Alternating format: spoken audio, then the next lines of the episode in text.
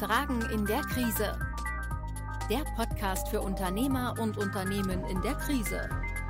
Powered by Corpus, die Unternehmensretter. Herzlich willkommen zu unserem Podcast. Heute an meiner Seite Jochen Siebenlist. Jochen Siebenlist ist seit 2008 als Unternehmensberater tätig, ähm, hat gebürtig mal Betriebswirtschaft studiert, äh, ist äh, gelernter Bankkaufmann ähm, ist in der Finance deshalb auch zu Hause und er ist der Corpus-Experte, wenn es um das Thema Unternehmensgründung geht. Und damit herzlich willkommen, lieber Jochen. Grüße dich, Dirk. Ähm, sind wir auch schon beim, unser, heute, bei unserem heutigen Thema angekommen. Ähm, eine Frage, die uns die letzten Tage immer wieder erreicht hat, ist das Thema ähm, Unternehmensgründung in der Corona-Krise. Mhm. Und äh, wir wollen uns heute damit beschäftigen, was hat sich ähm, bei der Unternehmensgründung seit der Krise verändert? Auf was muss man achten? Was, was hat sich geändert? Ähm, oder welche Besonderheiten treten da auf? Aber wir werden natürlich auch darüber sprechen, was man generell bei der Unternehmensgründung beachten muss und wo jetzt eben durch Corona und die aktuelle Situation vielleicht Veränderungen auftreten. Mhm. Jochen, ähm, zu Beginn ähm, eigentlich die, die generelle Frage, ähm, was sind so die wichtigsten Dinge, worauf Menschen bei der Unternehmensgründung achten sollten? Und ähm, was sind die Dinge, die, die äh, in der Vergangenheit bei deinen Mandaten ähm, auch die Dinge waren, wo du am meisten Fokus drauf gelegt hast? Naja gut, also das Wichtigste ist in der Regel, wenn man es vernünftig macht, wenn man auch entsprechend äh, ja das rechtzeitig vorbereitet, ist Zeit. Ne? Also viele Gründer kommen auf uns, auf mich zu, sagen, also ich habe ein Gründungsvorhaben, ähm, wann wollen sie gründen? Am besten gestern, ne? also einen Tag vorher. Also das heißt, äh, mit heißer Nadel einen Businessplan stricken, eine Finanzplanung machen, das können wir tun, das können wir leisten, das ist unser tägliches Brot, das kriegen wir auch hin, relativ flott. Aber äh, um das vernünftig vorzubereiten, es sind viele Themen in so einer Gründung dabei, äh, muss man schon, sollte man schon einige Wochen, Monate, Experten sagen bis zum Jahr vorher schon mit anfangen mit Vorbereitung in der Übernahme. Es gibt so viele Dinge zu tun, Sozialversicherungsträger, äh, mit dem Steuerberater Gespräche führen. Ich muss mich äh, entsprechend ummelden. Das hat äh, also verschiedenste Dinge, die ich mich, äh, wo ich mich drum kümmern muss. Plus halt diesen Finanzplanungsteil letztendlich, der auch ja nicht trivial ist, sondern ich muss mir immer Gedanken machen, wo kommen die Umsätze her, wo kommen die Kunden letztendlich dann her. Äh, was sind meine Kosten? Das muss ich recherchieren. Was sind Versicherungskosten etc. Also Zeit ist das Wichtigste, das man eigentlich bräuchte, in der Regel nicht hat. Gut, wir kriegen es gelöst, wir müssen es lösen, klar ähm, weil du fragst, der Fokus letztendlich bei einer Gründung an sich liegt bei mir immer, sofern es um Finanzierungsmittel geht, was ja die Regel ist. Ja, also Gründer kommen und sagen, ich brauche Geld, ich brauche ein Darlehen von einer Bank in der Regel. Äh, das Thema Sicherheiten. Banken sind ganz, ganz ja, stark fixiert auf das Thema Sicherheiten. Also wie ist es abgesichert?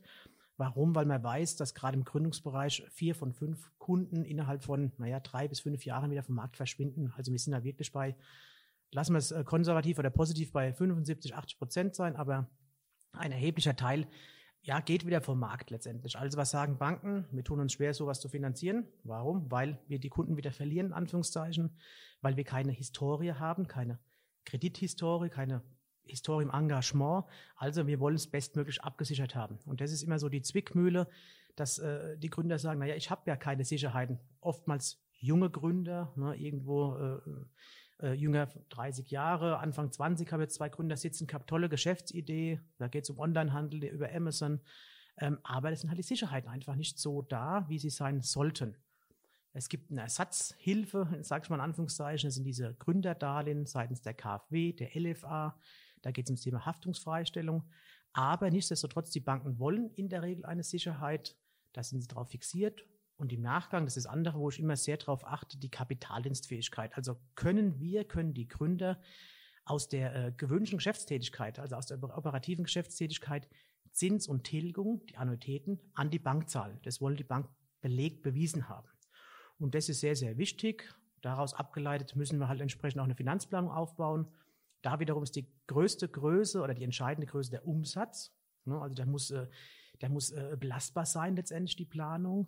Kosten kriegt man relativ gut hin, weil man weiß, was kostet so ein Stück Versicherungen, was kosten äh, Personal, wie viel Personal braucht man, das kann man gut planen. Aber nochmal die Größe Umsatz, die müssen wir schon, also da lege ich sehr großen Wert drauf, plausibel einer Bank, einem Finanzierungspartner darlegen. Genau. Mhm. Ähm, danke für deine Antwort. Jetzt habe ich da gleich also zwei, drei Schlüsselbegriffe mitgeschnitten, die du, glaube ich, in Teilen auch schon erklärt hast.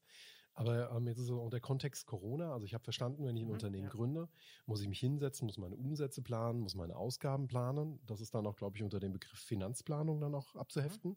Mhm. Mhm. Ähm, was mache ich denn jetzt in Corona? Wie verändert denn Corona gerade die Geschäftsmodelle? Muss ich hier einen Sicherheitspuffer berücksichtigen? Muss ich hier Abschläge nehmen? Oder kommt das auf mein Geschäftsmodell drauf an? Worauf muss ich hier achten? Also es kommt auf die Geschäftsidee letztendlich drauf an. Also es gibt Geschäftsmodelle, die sind mehr und weniger betroffen. Also ich sage mal ein ganz plumpes Beispiel, eine Gastronomie in der jetzigen äh, Corona-Zeit zu gründen, da wird man es erstmal bei einer Bank schwer haben, wenn man es ohnehin nicht schwer hat. Ne? Wenn man sieht, wie die Gastronomie leidet, als Extrembeispiel oder eine Hotellerie zum Beispiel.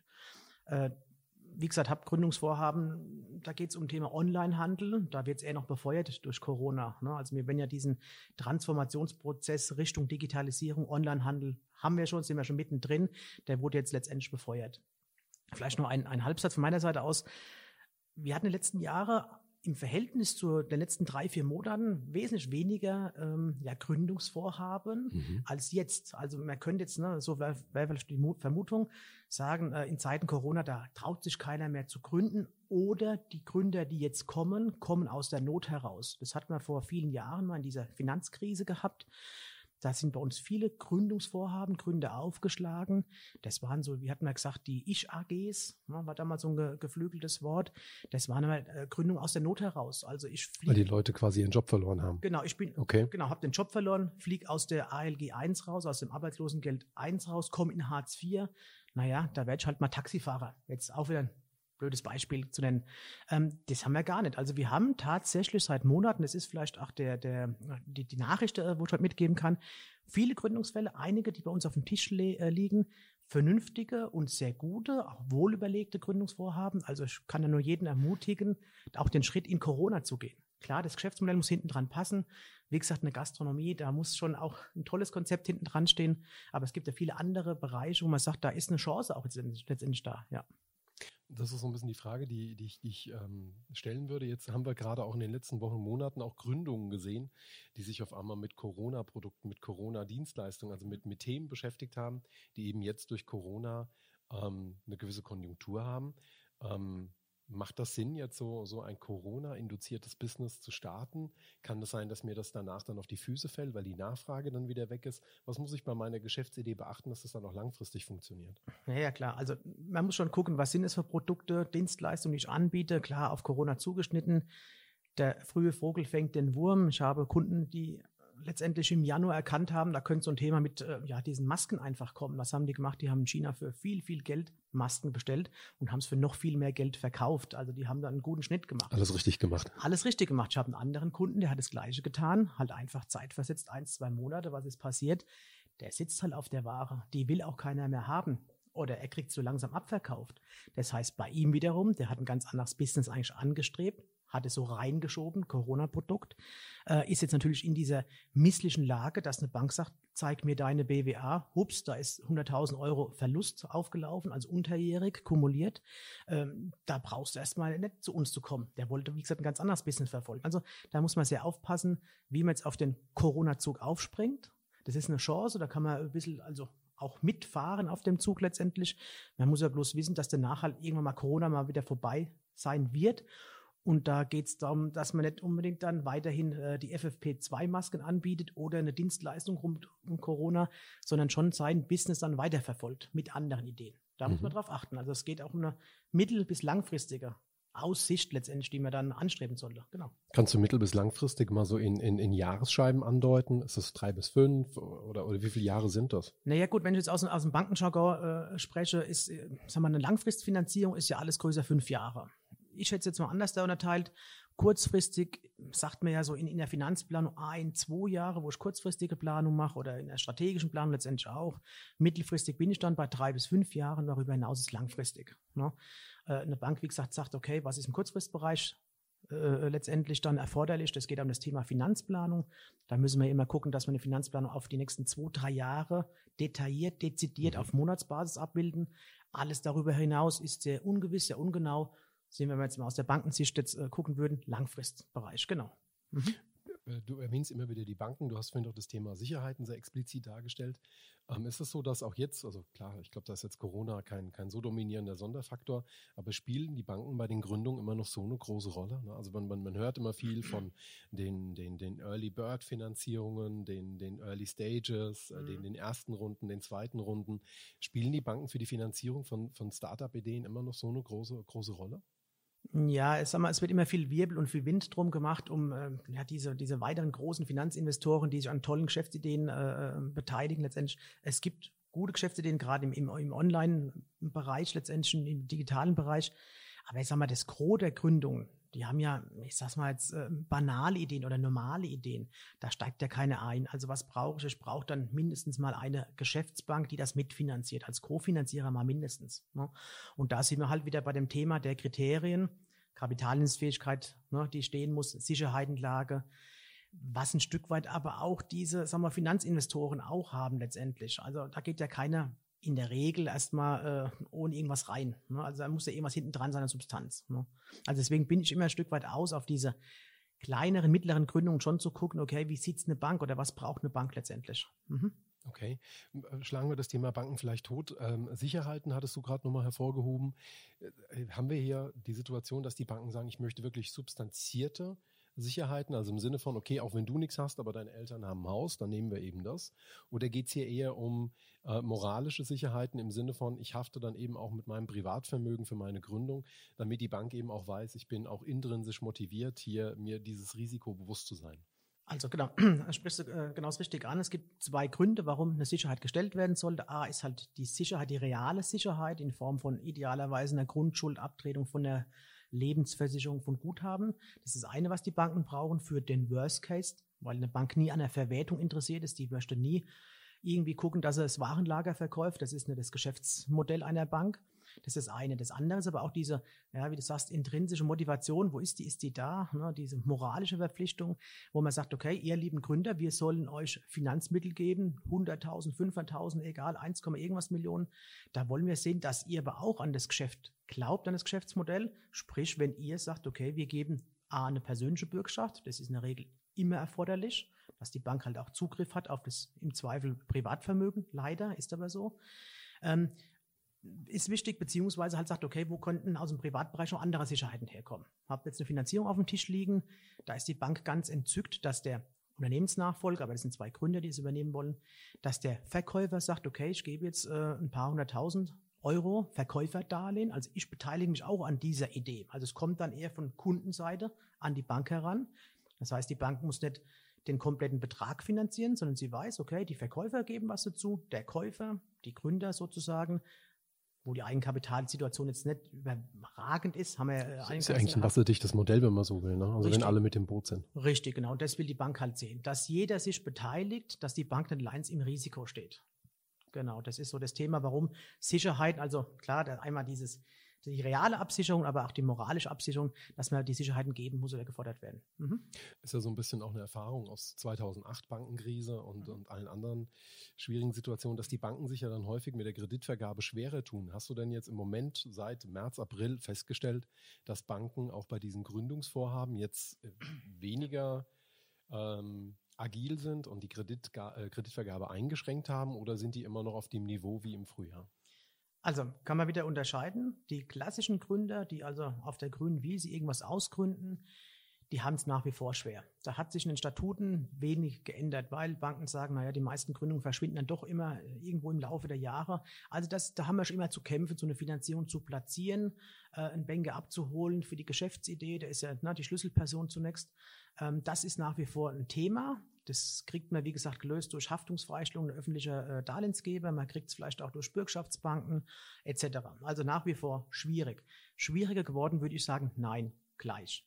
Ähm, wo es äh, interessanterweise sich verändert hat, äh, ist das Thema Unternehmensnachfolge. Wie gerade eben den Fall geschildert. Also zwei möchten ein bestehendes Unternehmen äh, übernehmen. Was ist die Konsequenz? Das Unternehmen kann gute Top-Zahlen vorweisen, also eine, hat eine Historie, eine Geschäftshistorie, hat gute Zahlen aus der Vergangenheit, wo es vorzeigen kann.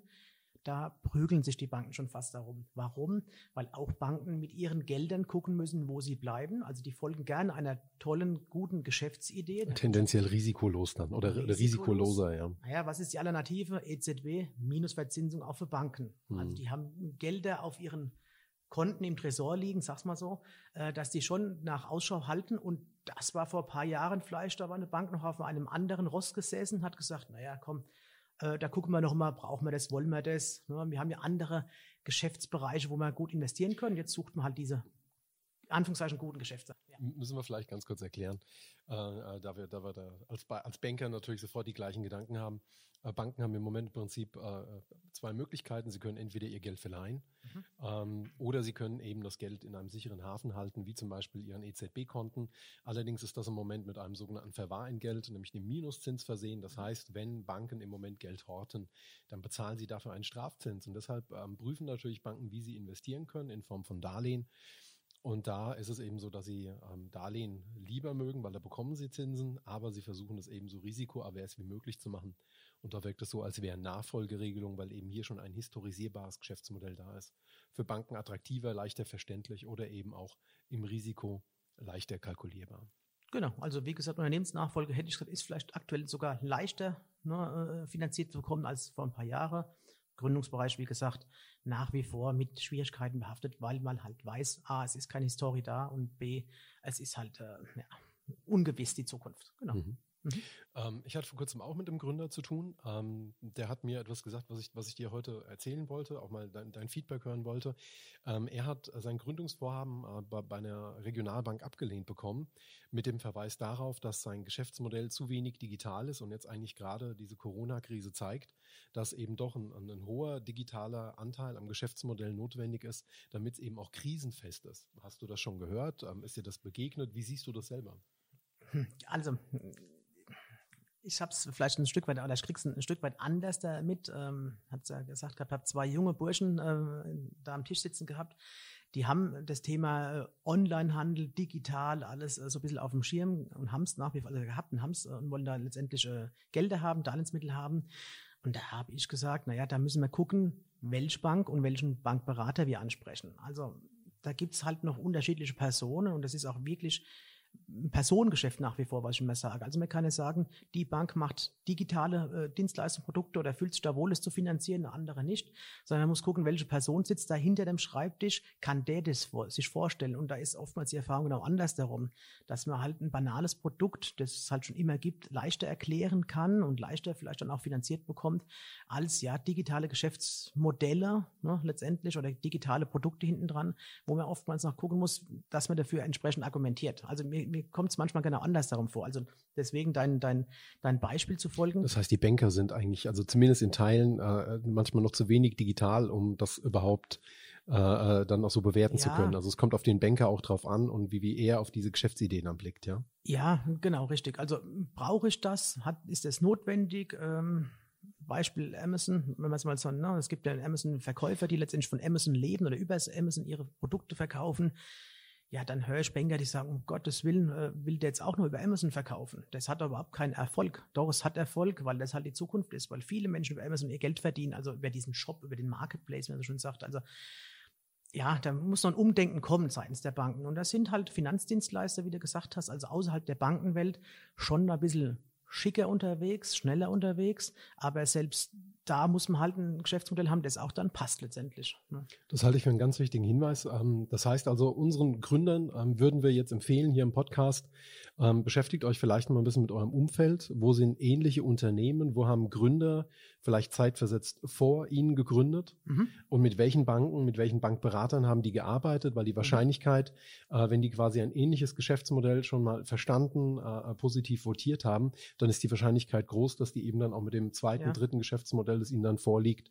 ähm, da einhergehen, das dann verstehen und dann auch dementsprechend positiv begleiten. Genau, also da genau diese, diese Hinweisart zu gucken, welche Bank, welcher Banker, welcher Bankberater hat vielleicht solche Fälle auf dem Tisch. Mit dem Bankberater, wo ich letzte Woche telefoniert hatte, der hat tatsächlich diese Amazon-Kunden, gute wie schlechte. Also dann ist die Chance wieder 50-50. Hätte er nur zwei, drei, wo es nicht funktioniert, hätten wir die Finanzierung, dann müssten wir sie gar nicht vorstellen. Das ist das eine. Was wir halt tun können, was ich immer tue, ich setze mich immer auf den Stuhl des Bankers. Also ich versuche mich in die Lage des Bankers reinzuversetzen, komme ja aus der Bank ursprünglich und sage, okay, wo sind da die Schmerzpunkte? Gerade im Thema Onlinehandel. Wenn ich das Geschäftsmodell verstehe, was jetzt davor mir sitzt, also sprich digitale Geschäftsprozesse, Onlinehandel, was alles darum, darum dazugehört, wenn ich das verstehe und kriege das auch auf ein Blatt Papier, also sprich in einen Bericht reingepackt, einen Businessplan, dann versteht es auch der Banker. Aber wenn es bei mir schon scheitert, weil es einfach zu, zu weit weg ist, vielleicht von unserer Welt noch aktuell vielleicht, dann wird es auch ein Banker schwer verstehen. Oder mhm. man findet halt einen oder jemanden, der das auch entsprechend dann schon vielleicht finanziert hat, solche Kunden hat. Dann ja, aber aktuell noch so ein bisschen Umbruch letztendlich. Bleibt bei dem alten Ausspruch, nichts ist so mächtig wie eine Idee, deren Zeit gekommen ist. Mhm, genau, also okay. das, da muss man sich ein bisschen Zeit lassen. Ja. Aber es gibt ein Umdenken bei Banken. Also die merken ja auch letztendlich äh, das klassische. Es verändert sich, ne? Ja, es verändert sich. Also die Geschäftsmodelle verändern sich, äh, die Geschäftsbereiche verändern sich. Es geht ja alles äh, global letztendlich äh, das, das verstehen die schon mittlerweile. Also wenn einer jetzt heute in, in China Waren kauft, um die hier zu verkaufen, ob es online oder offline ist, dann war das vor paar Jahren, was in China, die produzieren doch nur minderwertige Qualität und das war ja ganz schlecht. China war ja für Banken nicht gerade ein rotes Tuch. negativ belegt. Ne? Negativ belegt und jetzt mittlerweile, die zucken nicht mehr, weil sie wissen, okay, man kauft halt in China viele Waren und die kommen dann halt irgendwann mit dem Schiff darüber geschippt wird und die kommen tatsächlich auch an. Also ein Banker hat immer die Vermutung, um Gottes Willen, na, was man mal Warenkreditversicherung etc. und braucht man schon logischerweise, aber die, die Prozesse sind stabil. Also auch Diese Handelswege haben sich auch stabilisiert. Ja, ne? klar, also da geht kein Schiff mehr unter oder wird nichts mehr unterwegs geklaut. Ne? Also passiert schon alles, aber überschaubar das Risiko und das ja, haben Banker auch verstanden, ja. Okay. Ähm, trotzdem äh, wäre es mir wichtig, auch nochmal darauf hinzuweisen, also ähm, auch wenn eben Ihr Geschäftsmodell entweder stark digital ist oder stark analog ist, ähm, wenn uns die Corona-Krise natürlich im Moment auch eines gerade lehrt, dann ist es natürlich durchaus wichtig, das Digitale eben zu bedenken. A, wie kann ich eventuell in einem analogen Business meine Geschäftsprozesse digitalisieren, um sie eben zu schützen vor diesen, vor diesen Krisen. Aber eben auch, wie kann ich mein Geschäftsmodell vielleicht von vornherein schon digital durchdenken oder eben aufsetzen, damit es eben auch in fehlender Präsenzzeit, ja, im Social Distancing funktionieren kann. Und ich glaube, eine Sache sind wir uns sehr, sehr, sehr sicher. Es wird eine Zeit vor Corona geben und eine Zeit nach Corona. Ja. Und die Zeit nach Corona wird anders sein als die davor. Was bedeutet, ähm, wir befinden uns am Anfang einer großen Veränderung und mit der müssen wir alle umgehen. Okay. Eine Frage, die äh, mir noch begegnet ist in einem der Foren, ähm, wo ich regelmäßig reinschaue, ist, wenn ich jetzt im Moment in eine Geschäftsgründung gehe, Jochen, muss ich da ähm, eventuell äh, andere Kosten planen, weil ich eben auch meinen Betrieb ähm, im Rahmen der Hygieneregeln, die jetzt gerade gelten oder auch zukünftig gelten könnten, weil ich den eventuell anders da managen muss. Also muss ich Geld vorhalten für irgendwelche Desinfektionsanlagen? Muss ich äh, ähm, von vornherein vielleicht anstatt mit stationären Rechnern mit, mit Laptops planen, damit ich Homeoffice realisieren kann? Habe ich hier eventuell eine andere Kostenstruktur, die ich planen muss? Ja, also das machen wir mittlerweile schon regelmäßig, dass meine Finanzplanung läuft ja so ab, wir das ist ja die Vorgabe der Banken, was ich ja sagte, letztendlich wird aber ein Finanzinvestor genauso sehen wollen oder ein außerhalb der Bankenwelt äh, Investor, äh, dass man sagt, okay, wir planen ja auf Monatsbasis, wir, wir planen auf Kontenebene, sagt man so schön. Also ne, das Umsatzthema ist das eine, das haben wir schon gesagt gehabt, Kostenebene, Ebene, dass man sagt, okay, was sind zum Beispiel Kosten für Miete, aber auch Kosten für, ja, jetzt sind wir dabei, Reinigung. Ne. War das vielleicht so, naja, wir planen mal 50 Euro Reinigungskosten, da wischt man mal selber durch, muss man schon mit einem höheren Betrag reingehen, ganz klar. Ne. Das Thema auch, dann sind wir im Bereich EDV-Kosten, da kommt es halt auf das Geschäftsmodell drauf an, Müssen die vor Ort sitzen? Können die vielleicht oder sollten die oder was ist, wenn doch mal sowas kommt? Lockdown als, als Stichwort. Äh, können die dann mit dem Laptop auch von zu Hause aus arbeiten? Also das planen wir schon regelmäßig ein, beachten das letztendlich auch. Klar, wir wissen nicht, was alles noch kommt, aber Stand, unser Wissensstand heute ist klar, rückwirkend betrachtet, da muss man schon entsprechend Budget drauf verwenden. Wenn man es nicht braucht, ist es umso schöner, umso besser. Dann hat man das als Überschuss, als Puffer, wunderbar. Im umgekehrten Fall, wenn man es nicht bedenkt und es kommt und man hätte es wissen können, wissen müssen, weil wir heute einen anderen Wissensstand haben als vor einem halben Jahr, dann ist es natürlich schwierig. Dann wird auch eine Bank sagen, was war euer Job gewesen? Also unser Job als Berater, aber auch der Job der Gründer. Ne? Habt ihr euch immer Gedanken gemacht? Thema, wie du sagst, Desinfektion, Arbeitsplätze, Abschirmung etc. Genau. Mhm. Okay. Ähm, hast du im Moment einen Eindruck oder, oder eine Wahrnehmung dafür, ob sich jetzt auch, wenn ich jetzt heute gründen will und, und brauche einen Raum, ja, also ich will in irgendeinen Inkubator oder in mhm. irgendein Zentrum, ich will in ein Ladenlokal rein oder ich brauche eine Lagerfläche. Funktioniert das in Corona-Zeiten alles reibungslos? Kann ich mieten oder gibt es da Probleme? Gibt es da Dinge, die ich beachten muss? Auflagen, irgendwelche Veränderungen? Naja, also es wird schon wieder äh, etwas gelockert. Ne? Ich hätte mal gesagt, die Frage vor naja, zwei, drei Monaten zu beantworten wäre schwierig gewesen. Da war ja alles, alle Schotten dicht letztendlich. Es gibt schon gewisse Lockerung dahingehend. Es gibt wieder mehr Möglichkeiten, also Räume etc. anzumieten. Klar, ne, Hygieneregeln, ne, Abstandsregeln etc. müssen eingehalten werden. Es ist schwieriger, klar, aber es ist nicht unmöglich. Es hat sich meines Erachtens wieder wesentlich entspannt. Ne? Wir müssen gucken, was die Zukunft bringt, aber ansonsten hätte ich gesagt, wir sind schon wieder, ne, ich will nicht sagen auf Normalbetrieb, aber ich sehe es auch viel im gewerblichen Bereich, im Bereich der Gewerbeimmobilien. Da war ja auch erstmal so, so, so ein Schrecken da gewesen. Oh je, ne, ah, kaufen, verkaufen, mieten, ne, vermieten. Aber ich glaube, das Leben geht weiter, ne, die Wirtschaft läuft weiter und es gibt eine Entspannung dahingehend mit gewissen Auflagen, klar. Ja. Okay, ich verstehe.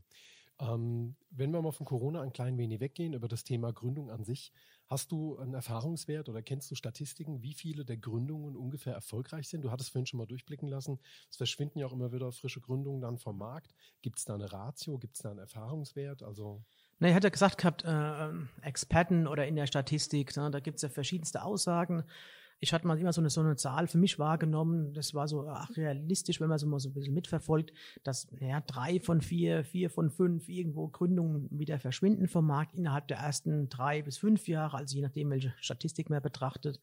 Klar, wenn, wenn ich die Kunden berate, die Gründer berate, dann hätten wir fast schon 100 Prozent Erfolgsquote.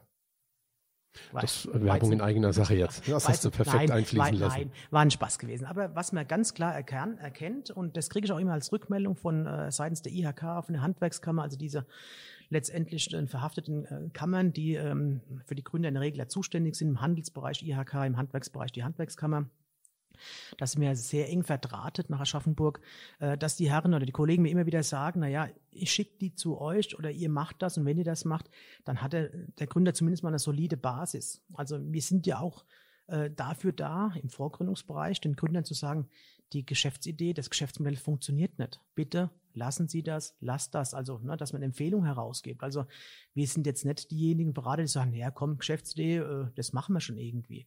Und äh, man merkt halt eins, und das ist auch wirklich auch dann wieder belegbar, dass wenn man Gründer oder wenn sich ein Gründer beraten lässt oder begleiten lässt von Beratern, Unternehmensberater, einen vernünftigen Steuerberater, ne, einen Rechtsanwalt vielleicht für die Vertragsgestaltung am Anfang, dann ist die Chance wesentlich höher, erfolgreicher Markt beste zu bestehen, bestehen zu bleiben. Warum?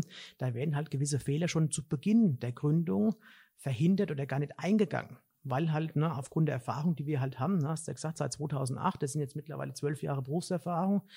Wir machen jeden Tag, äh, schreiben wir Beratungsberichte, Businesspläne, wir machen Finanzplanung, wir haben Einblick in die unterschiedlichsten Branchen und Bereiche da sieht man halt schon, wo könnten Fehler sein, wo könnten irgendwelche Probleme, Probleme lauern, ne, klar. Und das kriegen wir dann schon relativ gut hin, beziehungsweise können es auch dem, dem Gründer an die Hand geben. Also Tipps und Tricks, wie man so schon sagt. Und wenn halt ein Gründer sagt, naja, ich gründe allein, ich brauche keine Hilfe, kostet ja alles irgendwo auch Geld, dann ist er halt allein auf weiter Flur und macht halt aufgrund dessen, aufgrund der Komplexität der vielen Dinge, die zu tun sind in der Gründung, halt doch den einen oder anderen Fehler, den er verhindern hätte können. Also wie gesagt, es ist wirklich nachgewiesen, wenn ein Gründer soweit ist und nimmt eine Beratung in Anspruch, Unternehmensberatung, auch einen vernünftigen, wie gesagt, Steuerberater etc., dann ist die Aussicht auf Erfolg wesentlich höher. Das ist so, ja.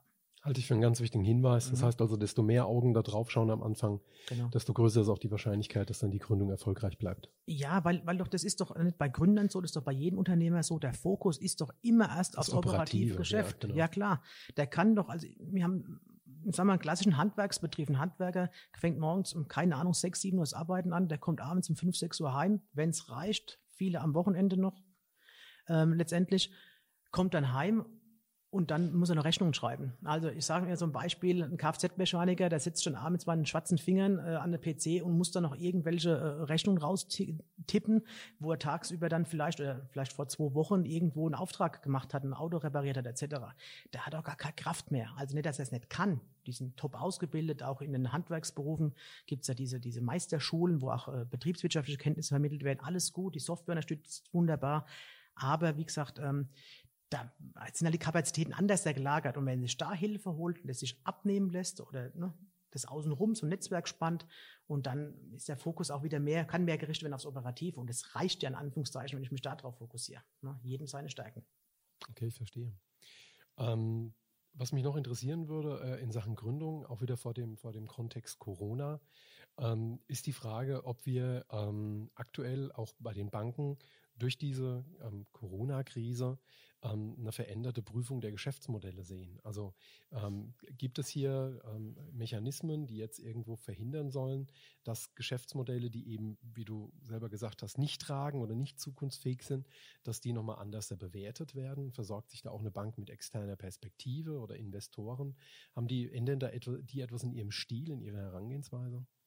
Na gut, die Geschäftsmodelle, die Corona ausgerichtet andere werden oder, oder, in der Vergangenheit andere waren, die vielleicht in der Zukunft nicht mehr so äh, erfolgreich sein können, die werden schon kritischer beäugt letztendlich. Also dann kommt es wieder auf die Bank drauf an. Also die einen Banken sind dann schon weiter in dieser Risikoeinschätzung oder in der generellen Einschätzung der Geschäftsmodelle, andere, die hinken da noch ein bisschen nach äh, letztendlich.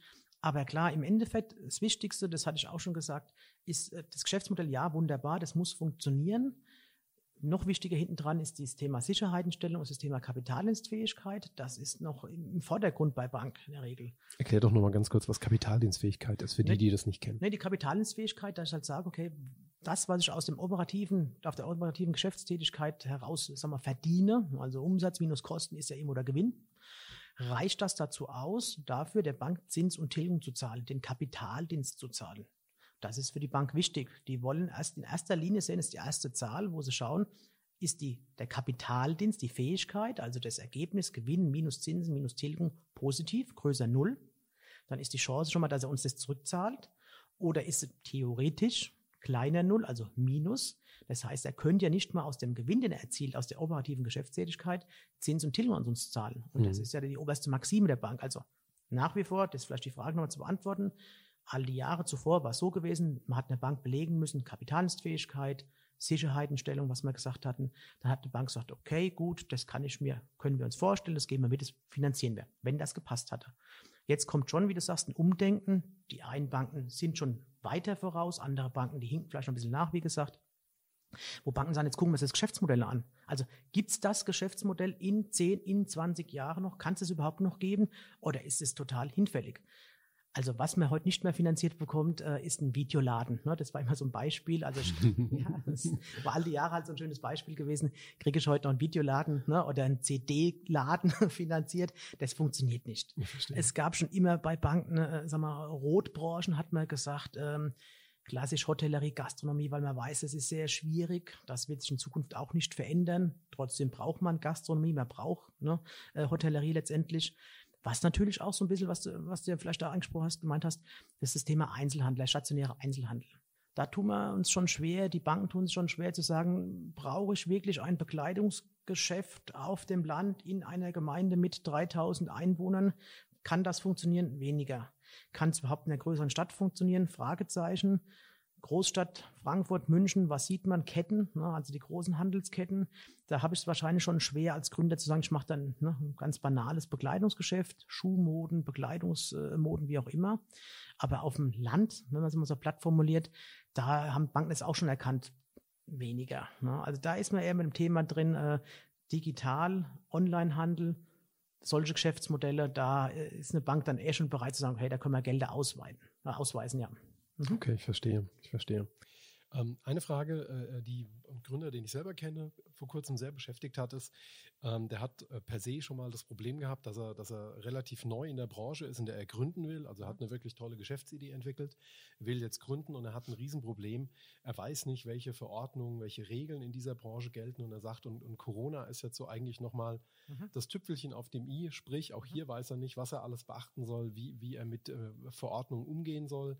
Ähm, gibt es irgendwie, kannst du eine Quelle empfehlen? Hast du da einen Ratschlag, wenn jemand sagt, ich weiß nicht hundertprozentig in meiner Branche, was sind da alles für Regeln anhängig, was sind da alles für Auflagen zu erfüllen? Wie könnte ein Gründer mit so einer Situation umgehen? Wie kann er das in Erfahrung bringen? Ja, also jetzt kommt es darauf an, in welchem Gewerk, ne, in welcher Branche er gründet. Äh, erste Ansprechpartner sind IHKs, also Industriehandelskammern, die ja letztendlich dann ne, ihre, ihre Mitglieder betreuen, die Handwerkskammern, die regionalen, äh, aber auch das IFB, das Institut für freie Berufe, wenn es ein Freiberufler dann wäre. Das wäre die erste Möglichkeit zu sagen, okay, ich kann da direkt andocken, weil dann gibt es ja immer mal so eine Art Zwangsmitgliedschaft bei einer IHK, wenn ich im Handel bin, wie gesagt, oder Handwerkskammer. Das wäre das eine. Oder halt klassisch, dass man sagt, okay, man geht über ein Stück weit einen Branchenverband, Ne, wenn man nicht gleich beitritt, aber zu sagen, naja gut, wo gibt es in der Branche vielleicht direkt die Informationen? Gibt es einen Branchenverband? Es gibt eine, eine, eine, Homepage oftmals, wo man drauf zugreifen kann, äh, um halt herauszubekommen, okay, wo gibt es da vielleicht äh, irgendwelche Vorgaben, ne, letztendlich, die ich einhalten muss. Es gibt durchaus auch von Banken Branchenberichte. Es gibt ja, für Gründer spezielle Branchenberichte, äh, wo man vielleicht das eine oder andere herauslesen kann, was sind denn so vielleicht Voraussetzungen. Also da greifen wir auch regelmäßig drauf zu, wenn wir ne, eine Beratung machen. Da sind wir nicht in jeder Branche dann äh, fachkundig, sondern wir arbeiten uns dann rein letztendlich, haben klar logisch, logischerweise das, das allgemeine Wissen, äh, wo wir mit einbringen, aber wir greifen dann auf so Wissen halt zu, wie gesagt, von Branchenverbänden, von Branchenberichten der Banken, wir telefonieren auch öfters äh, mit einer IHK, mit einer Handwerkskammer und klären das ab. Da geht es äh, Themen wie meisterpflichtige Berufe. Ne? Letztendlich ist das ein meisterpflichtiger Beruf, was sind die Voraussetzungen etc. Also das sind so, so Leistungen, die wir dann auch logischerweise mit dann anbieten und auch damit abfrühstücken. Okay, da kann man dann quasi dann schon viel Inhalt, viel ja. Regulatorik auch dann, mhm. dann, dann abholen und äh, dementsprechend sich darauf vorbereiten. Wobei wir, was wir immer dann auch äh, letztendlich sagen, wenn es zu sehr in das rechtliche Thema geht, also sei es haftungsrechtliche Themen, sei es Produktthemen letztendlich, dann ist unsere ganz klare Empfehlung, immer einen Rechtsanwalt mit dazuzunehmen. Also weil wir keine Rechtsberatung machen dürfen, wollen wir auch nicht, können wir nicht, machen wir auch nicht. Genauso wie eine Steuerberatung. Das heißt, wir bauen dann schon zusammen mit dem Gründer in der Regel ein Netzwerk auf, ein naja, wie sagt man, ein, äh, ein Beraterportfolio, man sagen, okay, das ist der Steuerberater, das sind wir als Unternehmensberater, das ist vielleicht dann, wie gesagt, wenn es rechtlich wird, ein Rechtsanwalt. Und da arbeiten wir Hand in Hand zusammen. Wir sitzen an einem Tisch, wir führen oftmals Gespräche zusammen vorweg äh, durchaus auch gerne mal per E-Mail oder per Telefon.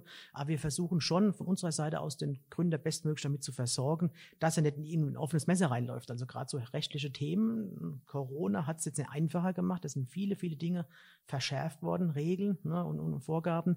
Da sind wir schon dabei, also den auch ein bisschen an die Hand zu nehmen. Wir können es nicht lösen, wir dürfen es nicht lösen, aber wir haben dann entsprechend, wo wir sagen, okay, da da müssen wir halt hingehen, wenn wir das brauchen, Informationen. Okay, super.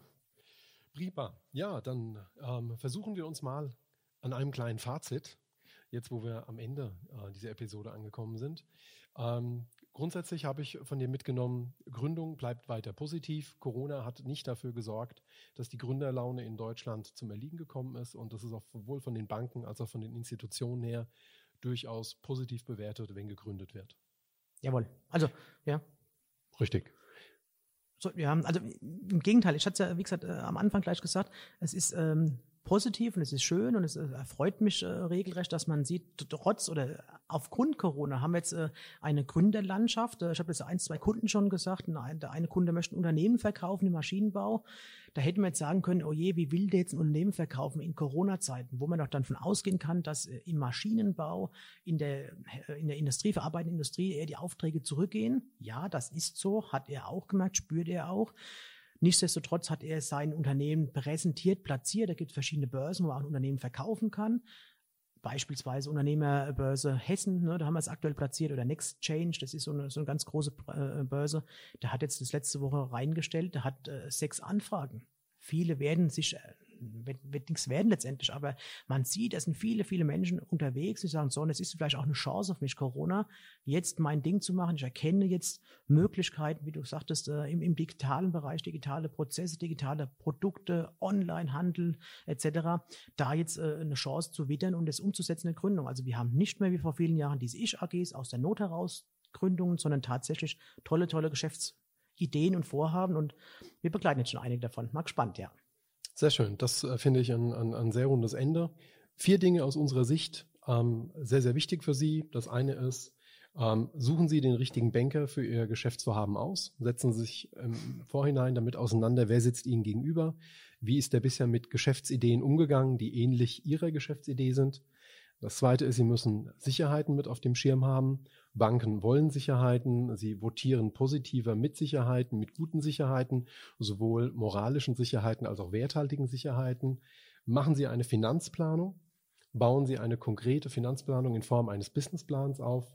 Ähm, und das vierte, ähm, und äh, mittlerweile durch Corona eben sehr stark getriggerter Punkt ist, behalten Sie das Thema Digitalität im Auge, damit Ihr Geschäftsmodell auch dann funktioniert, wenn eben es durch Corona oder auch in Zukunft andere Ereignisse, Störungen auftreten. Das letzte Wort gehört wie immer meinem Gast. Ähm, Jochen, äh, gibt es etwas, was du noch den Leuten auf den Weg geben willst? Ein richtig schönes, rundes Abschlussstatement. Mut haben zu gründen, einen guten Berater an die Hand zu nehmen, zur Hand zu nehmen, auch bereit sein, etwas äh, an Kosten äh, letztendlich zu bezahlen, zu finanzieren. Es lohnt sich, ne, das vernünftig aufzubauen, aber einfach ja die Grundmessage Mut, Mut zum Erfolg und äh, ja, wir sind dabei, wir unterstützen bestmöglich und man kriegt das hin, wir kriegen das hin. Sehr schön. Wir freuen uns wie immer auf Ihre Fragen. Äh, Sie sehen, wir versuchen alles zu beantworten. Wir versuchen aus Ihrem Blickwinkel auf diese Themen draufzuschauen. Fragen erwarten wir, möchten wir, wünschen wir uns unter www.corpus.de slash podcast. Bis zum nächsten Mal. Vielen lieben Dank. Denken Sie daran, am Ende wird alles gut. Und wenn es noch nicht gut ist, dann ist es noch nicht das Ende. Ihnen alles Gute, einen guten Start in die Woche. Dieser Podcast stellt keine Unternehmensberatung dar. Um eine individuelle und zielführende Beratung zu ermöglichen, ist eine Analyse nötig, die im Falle der Podcastbeiträge nicht oder nur stark vereinfacht bzw. anonymisiert erfolgen kann. Dennoch sind die Antworten, Kommentare und Hinweise den Berufsgrundsätzen des Bundesverbandes Deutscher Unternehmensberater BDU e.V. unterworfen. Gerne stehen wir Ihnen für ein kostenfreies und zunächst unverbindliches Erstgespräch zur Verfügung. Sie finden entsprechende Kontaktmöglichkeiten auf www.corpus.de.